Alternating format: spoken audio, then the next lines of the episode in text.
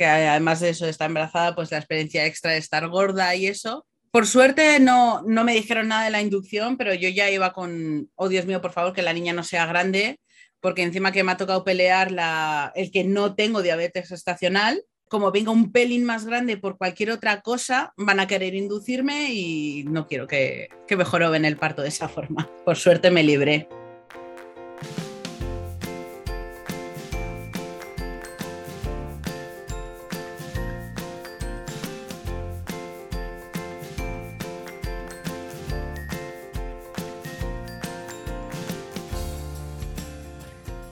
Bienvenida, esto es Planeta Parto, el podcast en el que hablo con mujeres sobre sus relatos de parto y la manera única en la que dieron a luz a sus bebés. Aquí vas a descubrir un mundo de relatos positivos y empoderadores sobre el parto. Yo soy tu anfitriona, Isabel Anthony, mamá de tres niños y activista a favor del parto respetado. Acompáñame cada semana y escucha relatos emocionantes, conmovedores e informativos que te ayudarán a conocer y vivir el parto de otra manera.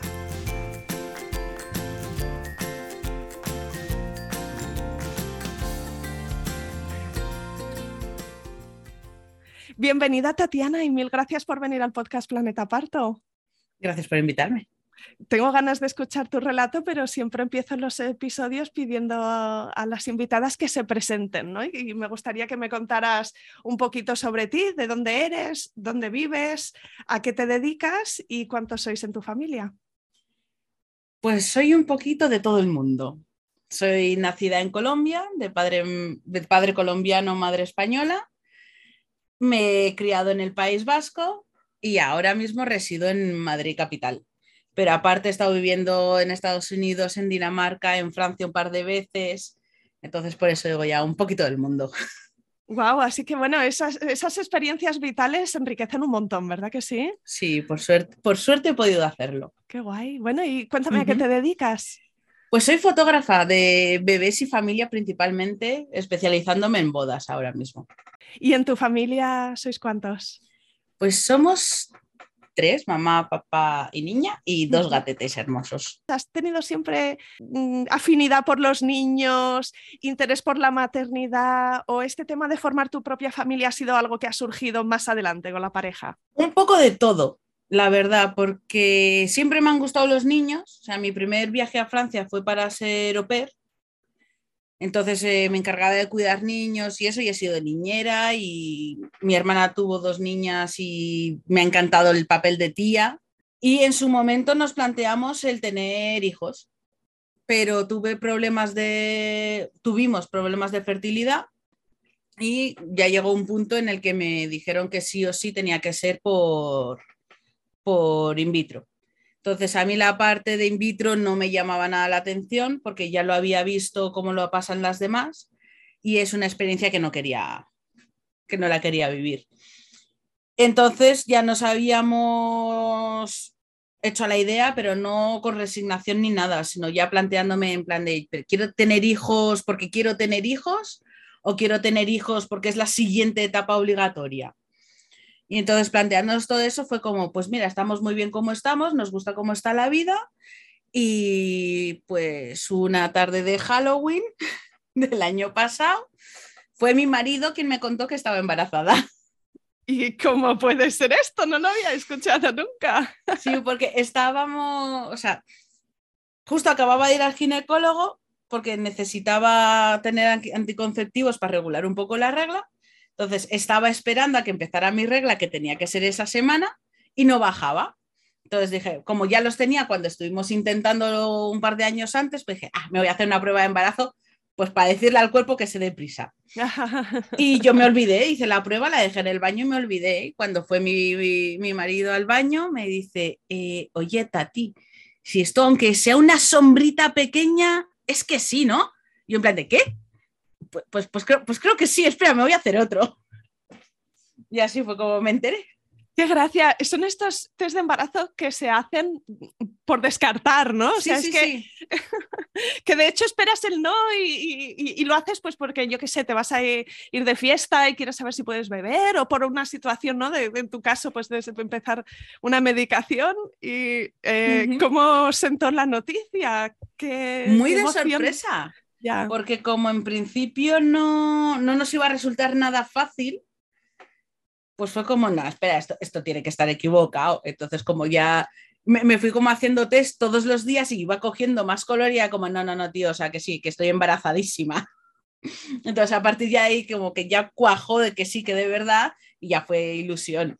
En plan de, ay, a ver cómo planificamos para contárselo a todo el mundo. Sí, qué guay. Así que decidisteis compartirlo con todo el mundo eh, muy pronto. ¿Cómo fue hablarlo con.? A ver, la cosa era que justo por Navidades nos solemos juntar toda la familia. La estamos un poco repartidos y entonces en Navidades eh, yo quería preparar a través de fotos, en plan de estas típicas fotos de los anillos de matrimonio y el chupete y cosas así.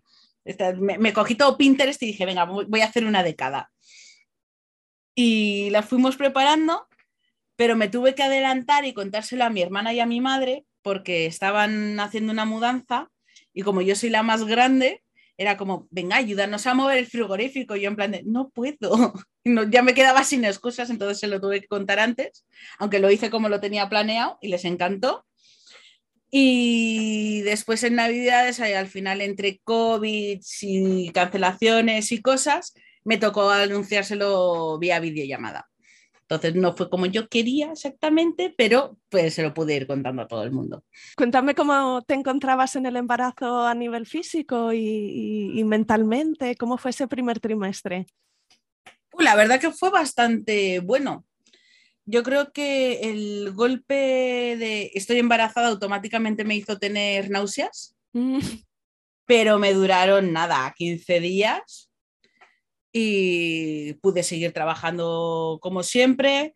Eh, yo partía ya de 104 kilos y entonces eh, era un poquito el ir vigilando. Yo tengo, aparte de ser fotógrafa, trabajo en IKEA como logística, entonces con ellos seguí trabajando exactamente igual. O sea, yo no le no conté nada hasta estar en la semana 10, 12, una cosa así porque me sentía bien. O sea, por suerte todo el primer trimestre fue súper bien, súper relajado, tranquilo, sin molestias, esos, aparte de los primeros 15 días de las náuseas, que yo creo que es como todo el mundo te dice, estás embarazada, tienes náuseas. Y entonces en mi mente fue como, pues tengo que tener náuseas. Y se me pasaron una mañana y fue como, ah, pues estoy bien y ya está. Y no fueron a más, no llegó a ser vómito. No, no, no era el malestar y era como, uff, no tendría que haber comido y ya está. El, trimestre que lo pasé peor fue el segundo. Eh, pues hay esta hormona que se llama relaxina, que es la que ayuda a, soltar eh, los huesos, pues para ir preparando la cadera para el parto, todas estas cosas, pero empieza demasiado pronto. Y entonces me empezó a doler muchísimo la cadera al dormir me dolía estar sentada, me dolía estar de pie, porque ni siquiera es que fuera la ciática, es que era el hueso de la cadera. Entonces, al girarme al dormir, yo oía cómo sonaba el clac clac y eso dolía un montón. Y me dolían las muñecas. Entonces, eh, ese dolor constante no me dejaba dormir. se hacen muy largas las noches, ¿verdad? Cuando no sabes cómo ponerte. Y no descansar, y yo el no descansar lo llevo fatal. Y entonces hasta que descubrí que la bañera con agua caliente venía muy bien. Fue lo único que me relajó lo suficiente, entonces a partir de ahí fue como, vale, perfecto. Gimnasio con, spa, con piscina y mínimo tres días a la semana, una hora así, eh, eh, flotando en el agua. Ya está. Y a partir de ahí ya fue mucho mejor. Bueno, y háblame del seguimiento del embarazo. Em, yo me imagino que descubriste que estabas embarazada bastante pronto, ¿no? Si dices que la rayeta estaba muy, muy suave, pues ¿hiciste el seguimiento con la seguridad social o tenías una mutua? Eh, empecé con ambas, pero elegí muy pronto el hospital de Valdemoro, que tiene muy buenas reseñas, Y entonces dije, paso de estar viendo tantos médicos y decidí quedarme con la seguridad social. Entonces tenía tanto a la obstetra como a las matronas que la verdad me llevaron muy bien. En el primer trimestre me hicieron las curvas de, glucosa. Entonces la primera salió un pelín alterada, me hicieron la, la larga, que dije, venga, o sea, la voy a hacer pues porque me lo están pidiendo y salió todo perfecto. Entonces yo en ese momento pensaba que, ah, ya está perfecto, ya no tengo que volver a hacer esto.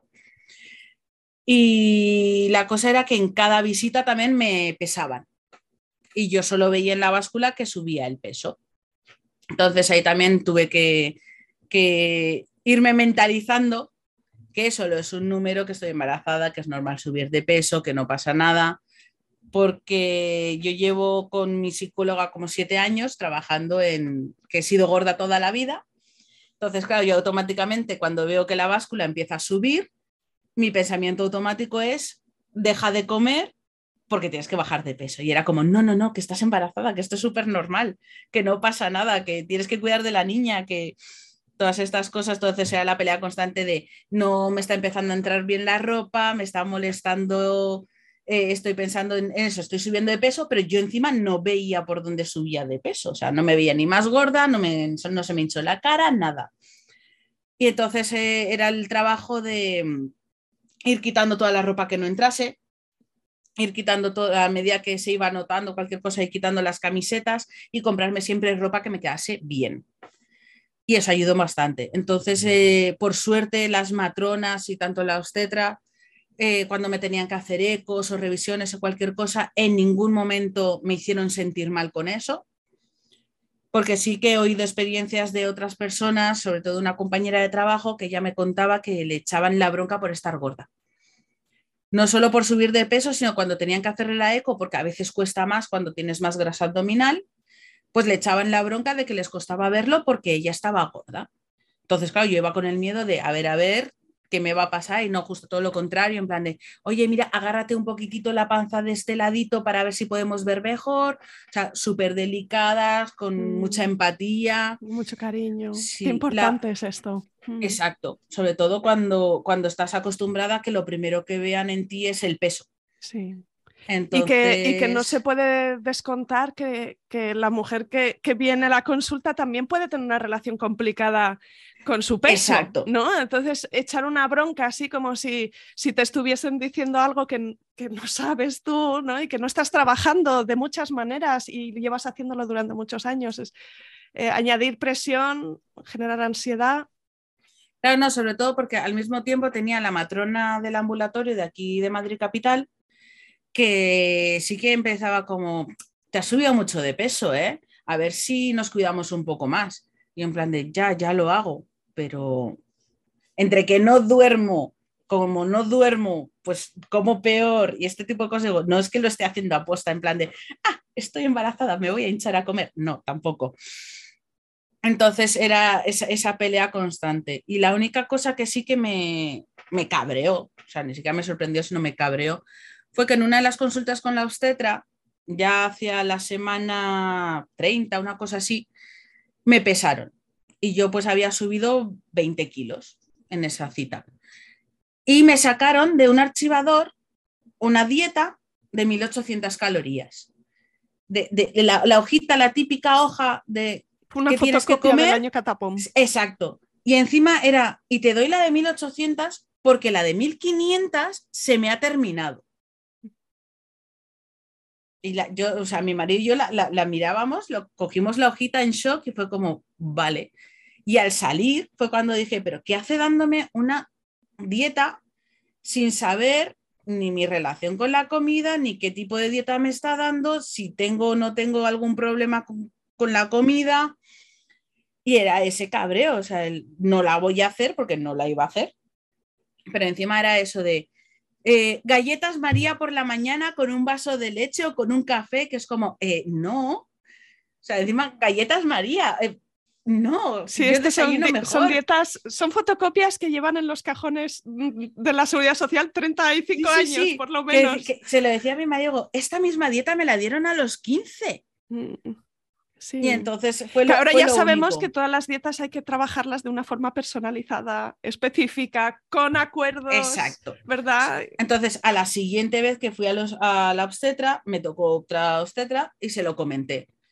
Y me dice, no, ya, pero es que debes cuidar la alimentación, no sé qué, digo, ya, todo eso lo sé, así que no me mandes dietas. Si quieres, mándame el endocrino, mándame el dietista o un nutricionista, pero como obstetra, no me mandes este tipo de, de dietas. Y me dice, no, pues si quieres te puedo dar la de pautas de alimentación. Y digo, no, tampoco, si ya me la sé. Digo, llevo de dieta en dieta toda mi vida. Yo sé lógicamente cómo se come bien. Pero, claro, o sea, ha habido ahí un problema de, de gestión de comida. De, de- por suerte no he tenido un TCA, pero sí tengo déficit de atención. Entonces, eso también ayuda a que mantener bien la comida cueste muchísimo más. Y no se va con una fotocopia. Exacto. Que es que- Entonces ahí en ese momento ya yo misma cogí, a mi marido le cantó la siguiente vez con la matrona, fue como, vale, monitores, mirar el corazón y eh, venga, pésate. Y le dije, no. En mi mente sonó en plan de, no, en plan de, no, gracias. Mm, Me dice mi marido, no, no, no, tú fuiste súper tajante, en plan de, no. Dejaste a la pobre chica asustada, dije yo. Bueno, pues sería que muchas ganas de pesarme no tenía. Pero aparte de eso, la verdad que fue, fue muy bien. O sea, todo el embarazo con ellas, en cuanto yo puse mis límites, me dejaron tranquila, no insistieron, no, no avasallaron. ¿No te quieres pesar? Perfecto, no te quieres pesar, pues sigamos. Y la verdad es que se, se portaron muy bien, fueron muy cariñosas conmigo.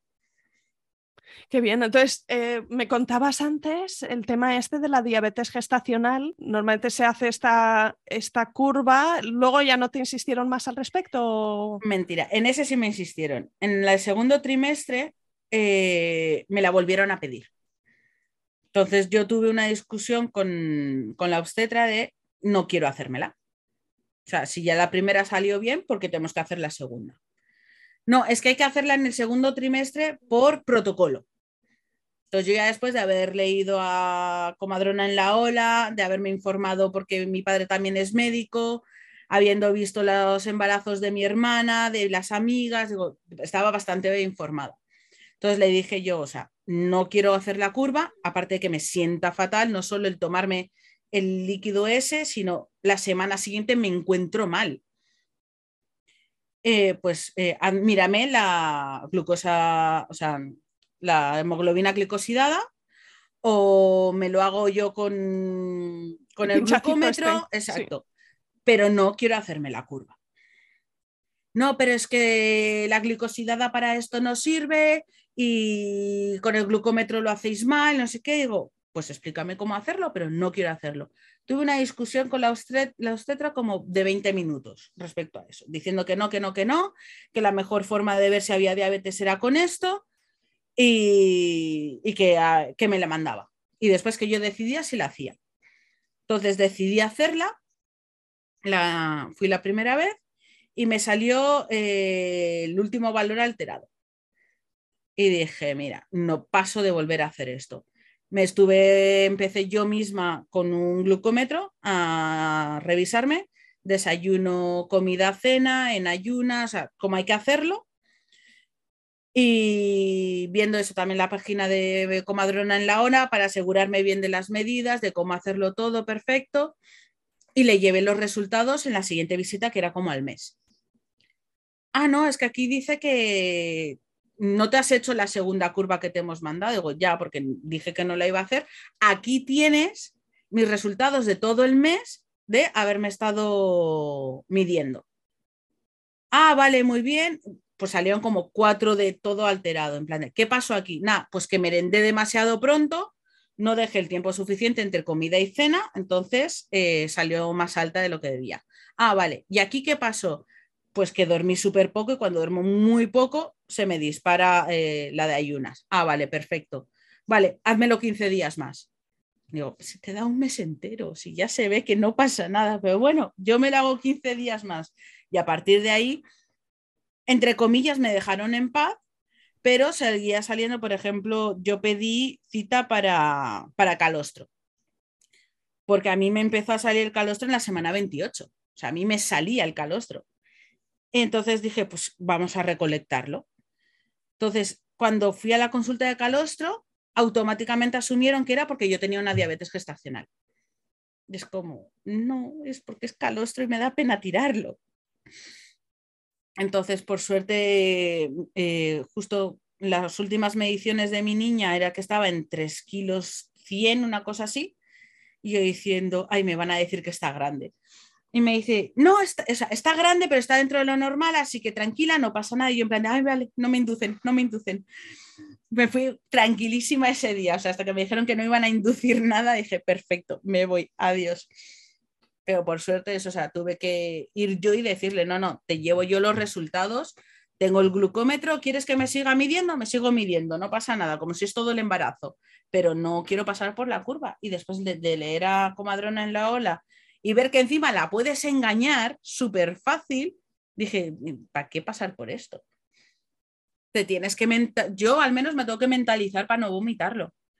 ¿Qué intención tenías de cara al parto? ¿Y habría algún momento en el que tú quizá te empezaste a interesar por el parto y a desarrollar tus preferencias? O quizá venía ya de antes, de historias que habías oído de tus amigas, de tu madre. Así que cuéntame un poco. Venía ya de antes. O sea, digamos que yo me hice todo el tutorial de embarazo y parto con los embarazos de mi hermana.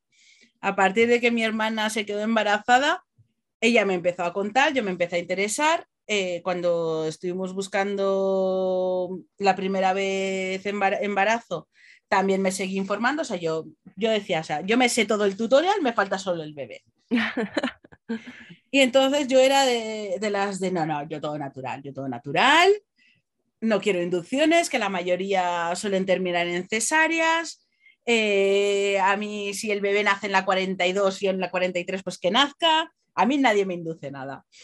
Y epidural, mm, si podemos evitarlo mejor. O sea, era en plan de eso. Todo natural, quiero vivirlo al 100%. Quiero ver si, a ver, cómo es el cuerpo. Me interesaba mucho la parte esa de a ver cuánto, a ver cuánto pueda de verdad aguantar el cuerpo. Y si es tan terrible como te lo plantean. Sí, sí. Supongo que habías leído, que habías escuchado que algunas mujeres tienen experiencias súper positivas, ¿no? Que, para algunas el, dolor no es lo más marcado de la experiencia. Y... Sí, no, por ejemplo, mi hermana me contaba que con la primera niña, a ella, digamos que le fastidiaron, entre comillas, el parto porque le hicieron una episiotomía y que eso fue lo que de verdad la, le, le jorobó todo, por así decirlo, que si se hubiera sentido con la fuerza de haber podido pedir que la dejasen moverse, o sea, el, movimiento libre en su parto, que no hubiera hecho falta la episotomía. Y en cambio, con la segunda, es que yo estuve allí con mi hermana, no en el paritorio, sino en su casa cuando fue a dar a luz, nació desde que dijo me voy al hospital hasta que nació fueron 15 minutos, literal.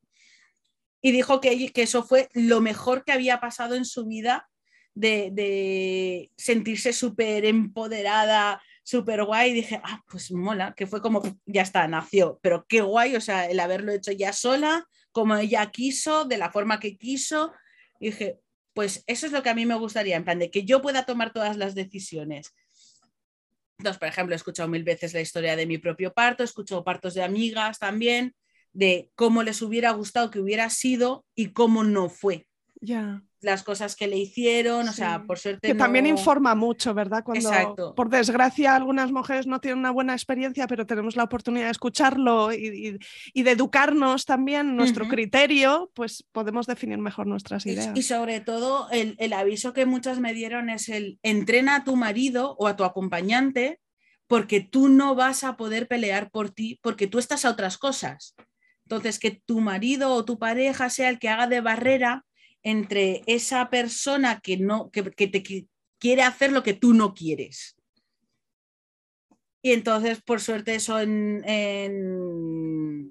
con mis matronas no pasó. O sea, hicieron un trabajo estupendo en el sentido sobre todo de lo que tú quieras. O sea, que quieres pedir la epidural, pídela, que no la quieres pedir, no la pidas. Yo no te voy a ofrecer nada. O sea, a mí lo que me decían todo el rato era eso. Nosotros no te vamos a ofrecer nada, tú me lo vas a tener que pedir. Entonces yo lo que sí que pedí fue si quiero la epidural te lo tengo que pedir al menos tres veces. Y me dijeron, vale. Y cuando estaba en el parto, eh, hubo dos momentos en el que yo decía, en plan, de me quiero morir. Y yo la miraba a la matrona en plan de, ya es tarde para pedirte la epidural, ¿verdad? Y me decía, sí, un poquito. un poquito, venga, que tú puedes, que no queda nada. Y yo ya es tarde, ¿verdad? Ese momento final. Ahora, ahora entraremos en el parto. Estupendo. Sí, sí, Vale, entonces tú tenías esta idea de, de, de, vivir el parto, ¿no? Como en toda su plenitud y con una experiencia con la menor intervención posible. ¿Hiciste algún curso específico de preparación o, escribiste un plan de parto o cómo preparaste a tu pareja para, para que te apoyara? Justo eh, como Adriana en la Ola tenía su curso de preparación al parto online, por esto de la pandemia y así lo tenía online, entonces mi marido y yo lo veíamos juntos. O sea, yo había ya bastantes cosas que ya me había informado yo, otras que sí que me resultaron nuevas, como masajes para abrir la cadera y cómo relajar a la hora de, estar en el parto y eso. Y mi marido flipaba con la cantidad de cosas que veía, en plan de, yo creo que no me voy a acordar, digo, tú tranquilo que yo te voy contando. Entonces él lo veía y era como, ah, pues sí, mira, de esto ya me habías hablado, ah, pues esto es interesante. Entonces lo veía todo y, no le pilló nada de nuevas. Y entonces eh, yo me senté a hacer la planificación del parto, eh, lo hablé con las matronas, lo hicimos, o sea, yo fui con las ideas y me decían, tranquila, casi todo esto es por protocolo. Eh, y solo hubo dos cosas que sí que pedí, que era el alumbramiento de la placenta sin, sin oxitocina natural que me dijeron, tengo que preguntarlo porque por protocolo sí que se suele poner la oxitocina, porque la OMS recomienda para que no haya sangrados posteriores, no sé qué, no sé cuántos, en plan de, ok, pero me gustaría tener la opción de no. Y después quería eh, cortar el cordón umbilical después de que saliera la placenta. Son las dos cosas que sí que pedí que, los, que las desubiqué un poco. Entonces, su respuesta no fue en ningún momento, no, no, no, es que esto se hace así y así, sino, espérate, me informo y te lo cuento después. Y entonces cuando ya eh, la siguiente cita me dijeron, sí es posible, pero recuérdaselo a la matrona que te toque. Porque como es algo que no solemos hacer normalmente, recuérdalo para que sea como tú quieres. perfecto. En relación a parir, o sea, no me daba miedo en ningún momento el parto. Mi esperanza era que en ningún momento tocase eh, cesárea, ya fuera por inducción o por problemas o por lo que fuera. Yo iba muy convencida de que no iba a pasar. Entonces tampoco me, me, eh, me preocupaba tanto. Lo único, eso, durante el embarazo mi preocupación fue eso, como lo pasé mal en el segundo trimestre con los dolores y eso, era, el parto no me da miedo, o sea, el dolor del parto no me da miedo, porque sé que empieza y acaba, y como mucho puede durar, ¿qué? Tres días, ya está. En mi preocupación era durante el embarazo seguir con ese dolor constante de decir, no puedo con mi vida, no puedo hacer nada, no puedo dormir, no me puedo mover. Eso me preocupaba más que el parto. Entonces, como encontré la forma de estar más tranquila, como que ya el tercer trimestre fue como, venga, entonces ya fue todo mucho más feliz, más contento. Y después que tenía unas entradas para ir a un concierto de la oreja de Van eh, la semana antes de mi fecha de, parto. Y era como, ay, llegaré, no llegaré, llegaré, no llegaré. Entonces fue así todo el embarazo, en plan de que no vas a llegar al, al concierto. Yo que sí, déjame. Por suerte llegué al concierto, lo disfruté, embarazadísima, enorme, pero llegué al concierto. Qué guay. Pues cuéntame, em, no sé si tu bebé, si se adelantó o no se adelantó mucho, si se atrasó, eh, si se fue avisando el parto pues con contracciones en las últimas semanas o si empezó de pronto, ¿cómo sospechaste que la cosa se ponía en marcha? yo deduje que no iba a llegar a la fecha de parto. Por lo que había visto, por lo que me había contado mi madre de sus tres, o sea, somos tres hijas, pues sus tres partos cómo fueron, y cómo fueron los de mi, los de mi hermana. Entonces dije, yo tengo la pequeña sospecha de que no voy a llegar. Lo que no sé es por cuánto. Entonces me se adelantó, o sea, era para el día 10 y nació el 7. Y si en algún momento tuve contracciones durante el embarazo, no me enteré. Al menos no las registré como contracciones.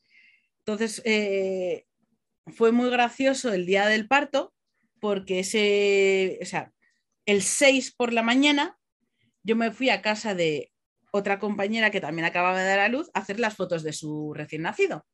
Entonces le dije, mira, te hago solo las de recién nacido, porque, claro, con el embarazo y todo esto, te lo quiero dejar hecho, porque el bebé crece, cambia mucho, muy, muy deprisa, y después, ya con el tiempo, te hago unas fotos en familia, no sé qué. Vale, perfecto. Entonces yo me fui con todas mis cosas a su casa, que es eh, un pueblo que está a unos 20, media hora de mi casa. Y le hice las fotos del bebé. Encima me, me estaba moviendo súper bien porque el día anterior me había sentido mal y ese día me sentía súper bien haciendo las fotos, me podía mover, podía estar sentada, todo genial. Entonces recogimos todo y cuando ya estábamos de camino al coche, sentí que algo hizo pop ah. y me salió agua. Y yo en plan de, mm, marido, o me he meado muy raro o se me ha roto la bolsa. y mi marido con todas las cosas metiéndolas al coche en plan, ¿qué hacemos? ¿Qué hacemos? Digo, ir a casa, que tengo hambre. Sí, sí, llevo todo el día trabajando. Sí, sí, sí. O sea, toda la mañana trabajando y digo, vamos a casa, que tengo hambre, que a saber cuánto tiempo tarda esto en avanzar. Porque yo lo sentí como muy poquito. Y llegamos a casa, me duché, comimos todo tranquilamente. Esto fue como al mediodía, a las dos o así de la tarde. Y como ya eso de las 7 de la tarde fue cuando ya empecé como, uff, esto empieza a molestar un poquito. parece que me está doliendo como en plan regla. Digo, ¿serán contracciones? Porque yo no sabía qué, qué sensación estaba buscando. Digo, ¿serán contracciones? ¿No serán? ¿Seré yo? Que estoy aquí ya obsesionada a ver cuándo empieza esto. Porque sobre todo era el, con, lo mismo con lo de la inducción. No vayas muy pronto al hospital porque los protocolos, porque la bolsa, porque te induce, porque no sé qué, y en plan, con calma, eh, con calma. Y entonces, a eso ya de, de, las 10 de la noche tenía que llegar mi hermana a mi casa, porque se quedaba en mi casa. Y yo en plan de, y es que no me puedo ir porque no tiene llaves, pero, pero esto ya está avanzando, ya me estoy sintiendo incómoda. Entonces al final nos, terminamos yendo de casa sobre las 12 de la noche, llegando al hospital a las 12 y media y mi niña nació a las 3 y cuarto de la mañana. Todo muy rapidito. Realmente tu, parto progresó muy rápido, pasó lo primero, pues una fisura, supongo, ¿no? Porque si no salió el super de agua, pues sería una fisura, contracciones que fueron a más eh, ¿Cuándo decidiste ir al hospital? ¿Qué, os hizo pensar o a ti o, juntos con tu pareja decir, ostras, es el momento? Yo estaba molesta porque antes de la contracción me empezaba a doler la pierna. No sé qué, tendría por ahí pinzado, pero me empezaba a doler la pierna, que me dolía más que la contracción. Y fue como, esto está avanzando bastante rápido. O sea, le dije a mi marido en plan de, esto, esto está empezando a picar ya. O sea, vamos, vamos yéndonos por si acaso. Y es cuando él decidió cenar. Y fue como, fue la mejor idea, o sea, que no me hiciera caso fue la mejor idea que pudo tener el pobre. Porque nos acordamos mucho de las mamás y el bebé, pero se nos olvida el padre o el acompañante. Porque yo sí había cenado, pero él no. Y menos mal que cenó porque no volvió a comer nada hasta las 10 de la mañana del día siguiente. Entonces, claro, el pobrecito estaba destrozado. También necesitan tener fuerzas. Claro, y, por favor que se acuerden también de meter en una bolsita al padre para que tenga ropa para cambiarse, que a mí se me olvidó, el pobrecito estaba congelado. Y entonces eh, fue eso, o sea, yo estuve esperando a que llegase mi hermana, mi hermana eso, vio que yo ya estaba de parto, perdón, y nos pusimos de cháchara entre que él cenaba, pitos y flautas, fue como, vale, ya has cenado, venga, vámonos, porque de Madrid a Valdemoro son 20 minutos, que sí que llegamos en nada, pero nunca se sabe. Vamos con calma, vamos llegando. Y entonces, eh, sobre todo lo que no me apetecía era la parte de estar en el coche, porque en el coche tienes que estar en una única postura. Entonces ya cuando empezaba a picar la contracción era como, necesito moverme y no puedo. Entonces, como prefiero ya estar en el hospital, que ahí ya al menos ya me puedo ir moviendo, voy a tener ya, ya puedo estar como más tranquila porque ya no me tengo que mover. Y eso, el registro dice que entramos a las doce y media a monitores. Me hizo gracia porque llegó el obstetra y me dice, vale, has roto la bolsa a las 3 de la tarde, han pasado tantas horas, te quedas. Y digo, no, sí, ya, sí, eso ya lo sabía que me iba a quedar, pero vale.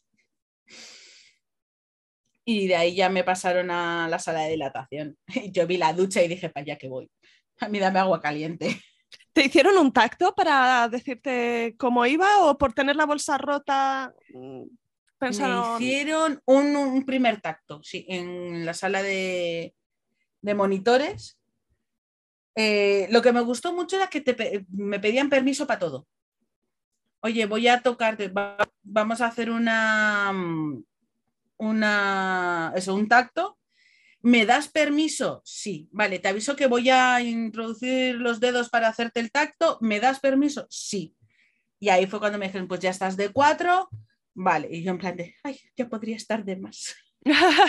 Nunca estoy contenta con nada claro, yo pensando, digo, estoy de cuatro, Buah, esto va a ser toda la noche, hasta mañana al mediodía, como pronto. Es que es automático ese cálculo, ¿no? Dices, a ver, si hago la regla de tres, llevo tantas horas, he avanzado tanto, queda tanto. Y, y, no. necesariamente, ¿no? O sea, hay ciertas estadísticas y, tal, pero cada, cada una luego somos un caso.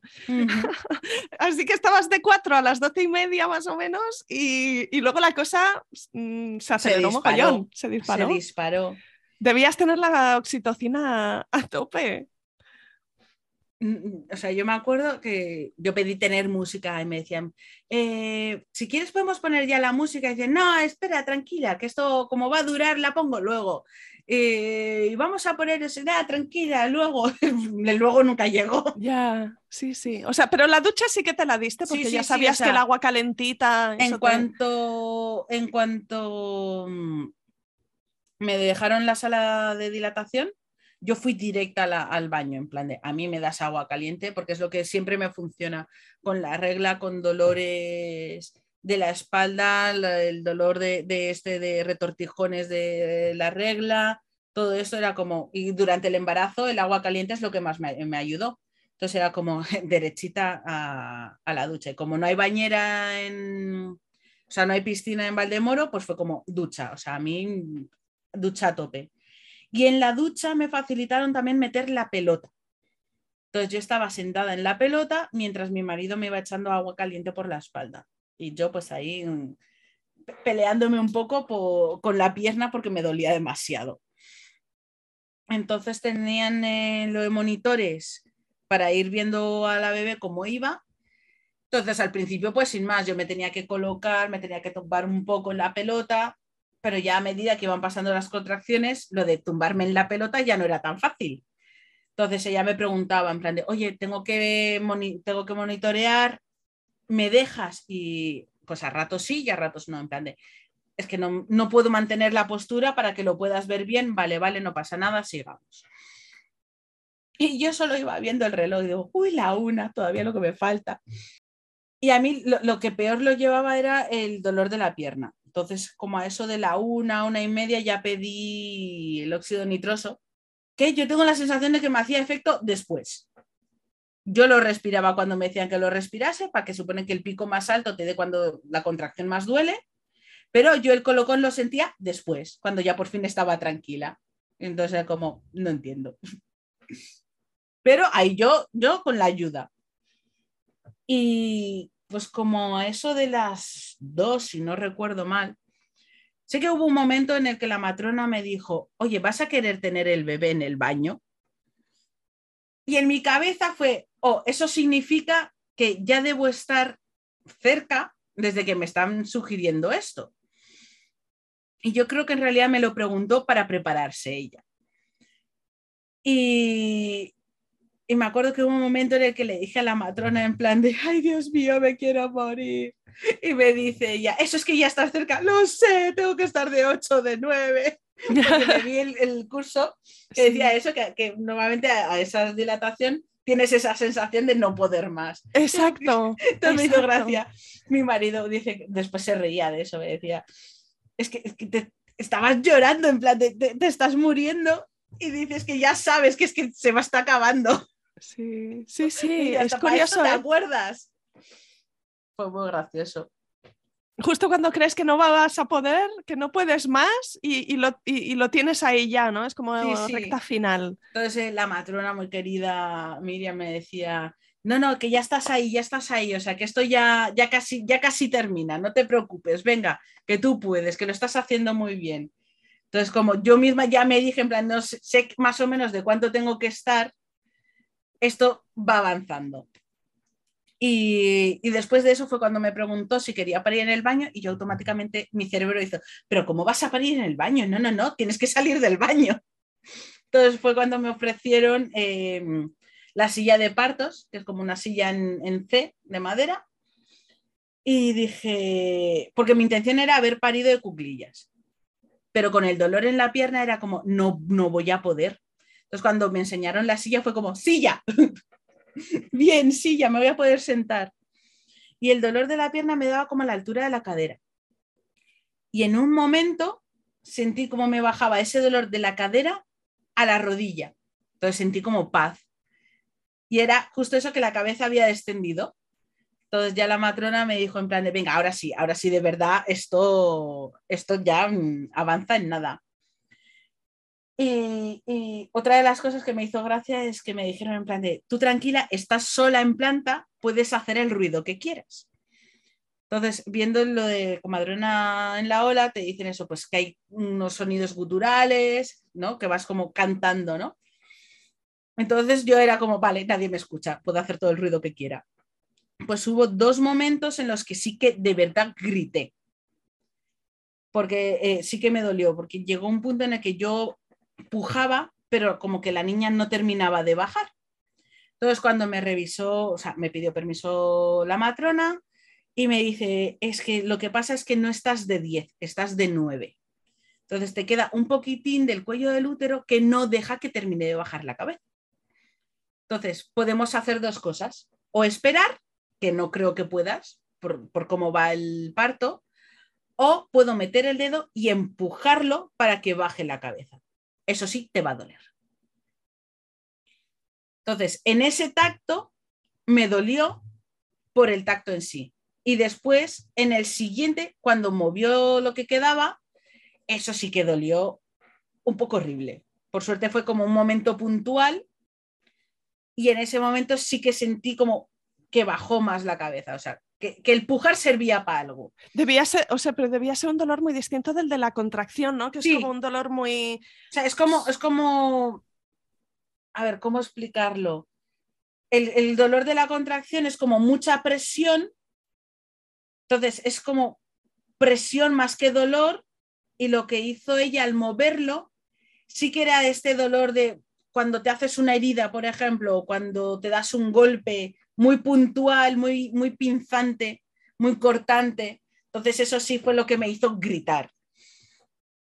Y después la siguiente fue que iba bajando la cabeza, pero hubo un momento en el que como que en la parte de, de arriba de la vagina no se, sentía, no se sentía como lubricado, por así decirlo, como si estuviera demasiado seco y eso dolía. Entonces, el pensar de tengo que pujar para que pase eso, eso me va a doler. Claro, era, eh, ni siquiera era el aro de fuego, porque me iba avisando en plan de yo te voy a avisar cuando parar por el aro de fuego para que no te duele. Y era como, no, no, no, es que como pare de pujar, no, no pujo, o sea, no sale. Entonces era entre eso, que yo, digamos que estaba como súper concentrada en tiene que salir porque como no salga ya, no voy a aguantarlo, que le sugirieron a mi marido en plan de no, ponte detrás para aliviarle la espalda, no sé qué, no le deje ni moverse, en plan de no, no, no, tú estás ahí, yo te estoy agarrando de la mano, en la mano izquierda tengo el óxido nitroso, estoy concentrada que nadie se mueva. O sea, no deje que se moviese nadie. Estaba la, la pobre patrona en plan de te voy a monitorear, en plan, no, yo se decía, o sea, sé que estás haciendo tu trabajo, lo siento mucho, pero no me toques. O sea, era como, si algo cambia, se me va a ir la concentración y no va a salir. Entonces ya como por fin conseguí, es que fueron como tres, tres pujos en uno, casi no cogí ni aire. Y me decía, otra de las cosas que yo quería hacer era coger yo a la niña cuando saliese. Pero claro, estaba en ese nivel de concentración y estaba tan cansada que eh, le dije a la matrona en plan de, no soy capaz de hacerlo, por favor, cógela tú. Y en ese momento fue cuando sentí, otra vez como cuando rompí la bolsa, sentí un pop, salió la bebé, pero es que salió disparada, o sea, vi como la matrona sacó las manos para cogerla en el aire, porque no, no fue eso de sale la cabeza y después sale el cuerpo, no, no, no, es que salió disparada, vi como la cogió en el aire y me la dio a mí. Y ahí fue como dije, ay, ya, por fin, ya está. Ah, fue muy, ¿Y qué recuerdo tienes muy del, intenso. del primer encuentro con, con tu bebé? ¿Qué recuerdo tienes de ese momento? Quizá la sensación, el olor. Eh, era un miedo de estoy tan débil y ella está tan resbalosita que se me va a caer. En plan de por favor no te caigas. Y qué cosita más pequeña pensaba que iba a ser más grande. Pero aparte, o sea, como que esos fueron los primeros pensamientos y sobre todo el ya está, está, está bien, está a salvo, o sea, esto ya ha terminado, ya estamos juntas. Ese alivio de mm, todo ha salido bien. Entonces eso fue, fue bastante guay. Y después era el levántate, súbete a la cama con la niña en brazos mientras algo te está tirando. Sí, el cordón. Entonces, entonces, claro, o sea, como que en mi mente es como, esto no ha terminado todavía. Sí, Y ahí ya, cuando por fin me pude tumbar en la cama, ya fue como un, ay, mira que ya está aquí, o sea, que es de, que es de verdad. Y ahí ya fue más fácil. La, la sensación que más sentí fue el, qué alivio, he conseguido hacerlo y no me he muerto por el camino. Sobre todo era eso, porque como tenía la sensación de no, como pare, no, va, no voy a poder seguir, era como, lo he conseguido, qué alivio que está fuera. Y ahí a partir de ahí ya, fue el volver como a la tierra, a sentirme, en plan de era como, me duele la mano izquierda, tengo la mano de, de mi marido todavía marcada, o sea, todas estas cosas de, por fin empiezas como a sentirte y después era como, ay, y todavía falta la placenta. Porque mm, la niña no me llegaba como muy arriba, porque todavía el cordón umbilical no, o sea, estaba ahí, estaba todavía conectado. Y entonces eh, ahora tocaba esperar a que saliera la placenta. Entonces, como estaba tan cansada, pedí la oxitocina. Eso me dolió lo que no está escrito. las contracciones que Las contracciones después. de la oxitocina me dolieron. No sabría decirte si más, pero sí como peor. Yo creo que como ya estaba todo eso, ya me había relajado, no estaba mentalmente esperando ese dolor, pues fue como, "Devu- devuélveme el óxido nitroso, ¿dónde está? Y también la, la- la salida de la placenta fue súper gore encima, porque ya llegó un momento en el que estábamos esperando a que saliera, no salía y me dice la patrona, ponte de pie para que la gravedad haga su efecto y así salga antes. Entonces, cuando ya por fin dije, venga, va, le, dije a mi marido, quítate la camiseta, piel con piel con la niña, se la entregué y cuando me fui a bajar de la cama fue cuando tuve la contracción que hizo que saliera la placenta pero salió también en plan globo. Hizo pop, salió la placenta y con ella salió un montón de sangre, agua, todo, que dejé a la pobre matrona, pero, pero llenita de sangre, que decía yo, menos mal, menos mal que has apartado la cara. Que decía yo, pero, pero estas cosas no te las cuentan. O sea, esa cantidad de, de- de sangre de gore no te lo cuentan. Que Sí, además que miraba. asociamos la sangre con carnicería, Sí, sí, con sí. cirugía, con tal, y, y, y un parto, sobre todo la parte de, la, de la placenta y en los días posteriores. Yo no sé si luego también te pasó que ibas echando unos coágulos de sangre que, que es como, esto parece una pelota de ping-pong, una pelota de tenis de sangre. Sí, he de decir que los loquios no, no fueron tan grandes, no, fueron nada más el- la abundancia de sangre en sí misma que, que los coágulos. Eso sí que no tuve mucho. La pena sí que fue que tuve una anemia bastante grande porque al parecer entre el desgarro que tuve al final tuve uno de nivel 2 y pues deduzco que con todo lo que fue pasando salió más sangre de la debida y estuve bastante anémica el primer mes. Sí, o sea, después de todo lo que pasó, ya me cosieron, dije, me voy a duchar porque es que estoy hecha un asco. Me puse de pie y fue como, no, no, no, me vuelvo a sentar porque me iba a desmayar. A las 12 horas volví a intentar levantarme y fue como que no, o sea, que no estoy bien. Entonces ahí fue cuando me, me, dieron una segunda dosis de líquidos y ya empezaron a mirar en plan de vamos a hacerte una analítica, a ver cómo estás. Y ahí fue cuando vieron en plan de, estás anémica, vamos a darte hierro. Porque se plantearon mucho si darme sangre o darme hierro. Entonces al final decidieron por el hierro. Y la verdad, pues ya bastante bien. Por fin, como a las 24 horas pude ducharme. Mi marido fue muy majo y me dio primero una, una, limpiada a él, porque era en plan, me siento demasiado asquerosa, por favor, límpiame. Sí, a ver si me siento un pelín yo. Y la verdad, todo salió muy bien. Qué bien. ¿Cómo se compara, Tatiana, con lo que tenías imaginado? Mm, digamos que la, la palabra que uso es intenso. Nunca me imaginé ese nivel de intensidad en un parto. Que decía, yo he durado tres horas y mmm, no quiero repetirlo. No sé cómo hay mujeres que están 24, 48 mm, horas de parto, no sé cómo lo hacen. O sea, ¿qué digo yo? Igual es porque va muy, muy, muy progresivo y por eso lo pueden sobrellevar, pero yo decía, eh, yo no lo repito. Fue muy bonita la experiencia, muy interesante, pero no gracias yo ya durante el embarazo ya decía, el siguiente lo tiene él. Y después del parto, o sea, no voy a decir que ha sido una mala experiencia en sí misma, pero es algo que prefiero no repetir. Me queda la duda de si tuviera un segundo sería más fácil ahora sabiendo que sé lo que es, aunque fuera igual de intenso, pero no tengo ganas de investigarlo.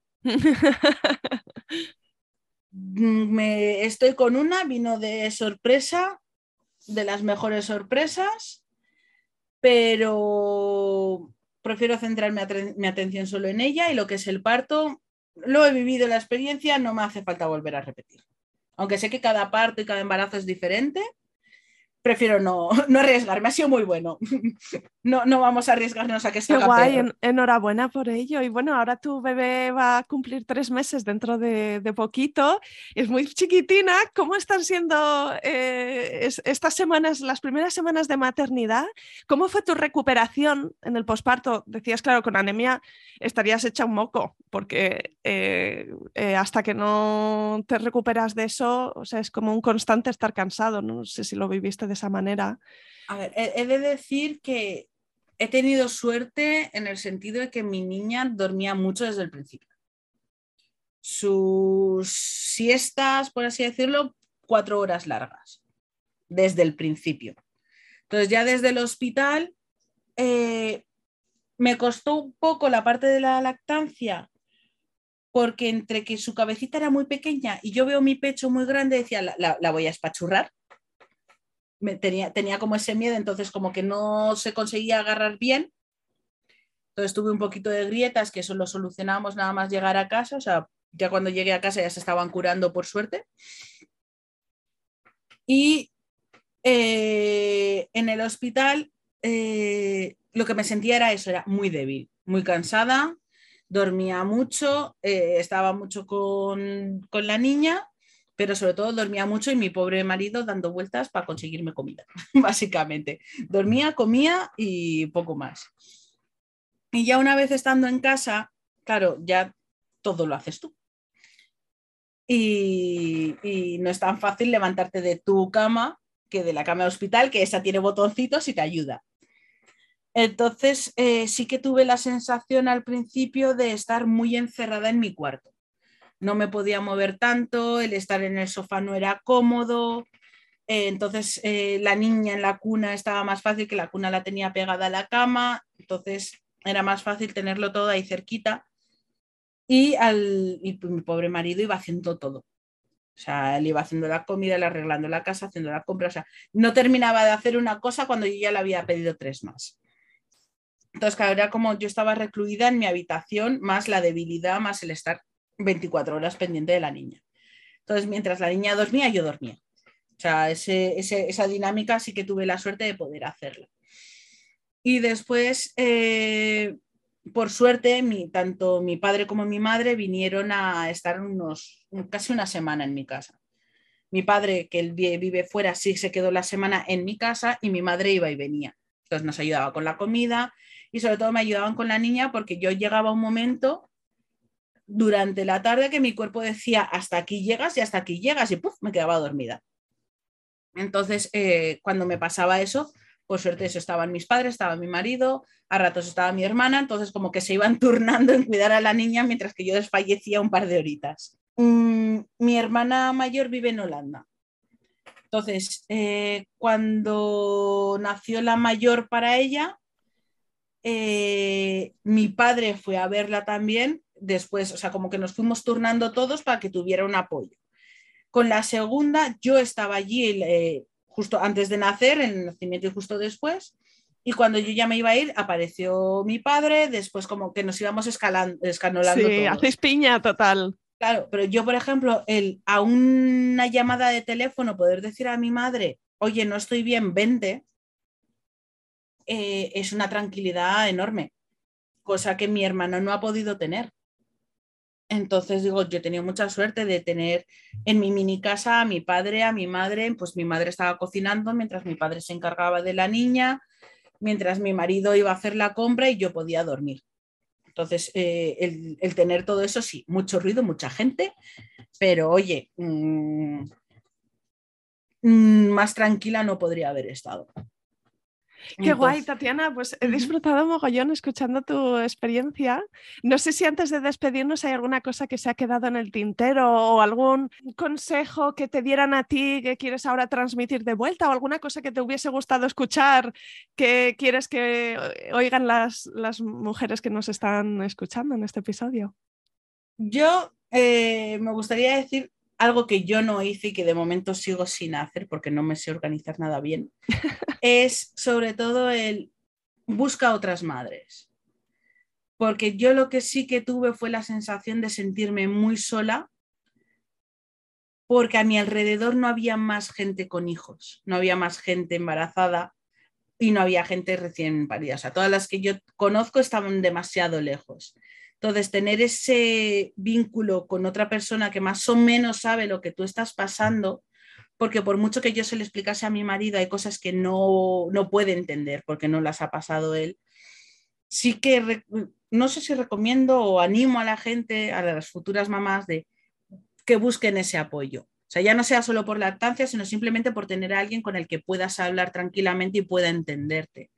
Porque hay muchas veces que puedes decir cosas como el, yo he tenido suerte de que mi niña dormía mucho, pero es que he visto bebés que con suerte duran media hora durmiendo y se despiertan y media hora durmiendo y se despiertan y eso te puede volver loca.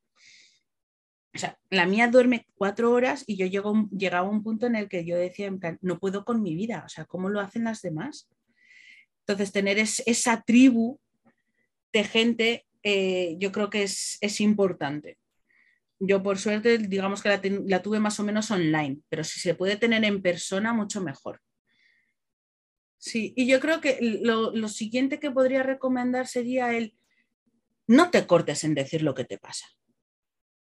Que te, eso, que te duelen las tetas, di que te duelen las tetas, que has tenido un mal día, que eh, el día de hoy piensas, jolín, habré, lo habré hecho bien, habré elegido bien el haber sido madre, o incluso el pensar el jolín, ¿por qué habré tenido un hijo? Que tienes esos, esos sentimientos están ahí, que no, que no quieren decir ni que no quieras a tu bebé, ni que te arrepientas de haberlo tenido, sino que hay veces que tienes momentos en los que dices que el mundo te puede encima y lo primero que piensas es por qué lo, lo, habré hecho. O sea, háblalo sin tapujos, todo lo que te esté pasando, porque así también aprende la gente de alrededor a que estas cosas pasan.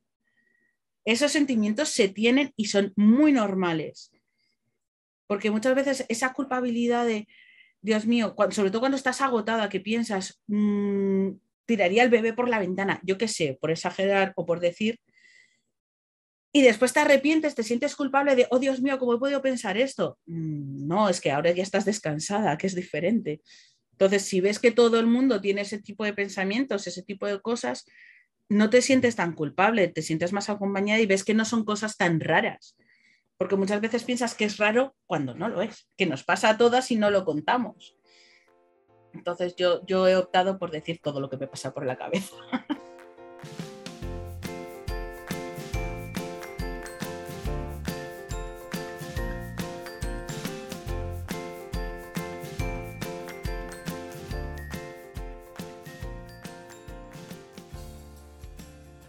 Aquí acaba este episodio.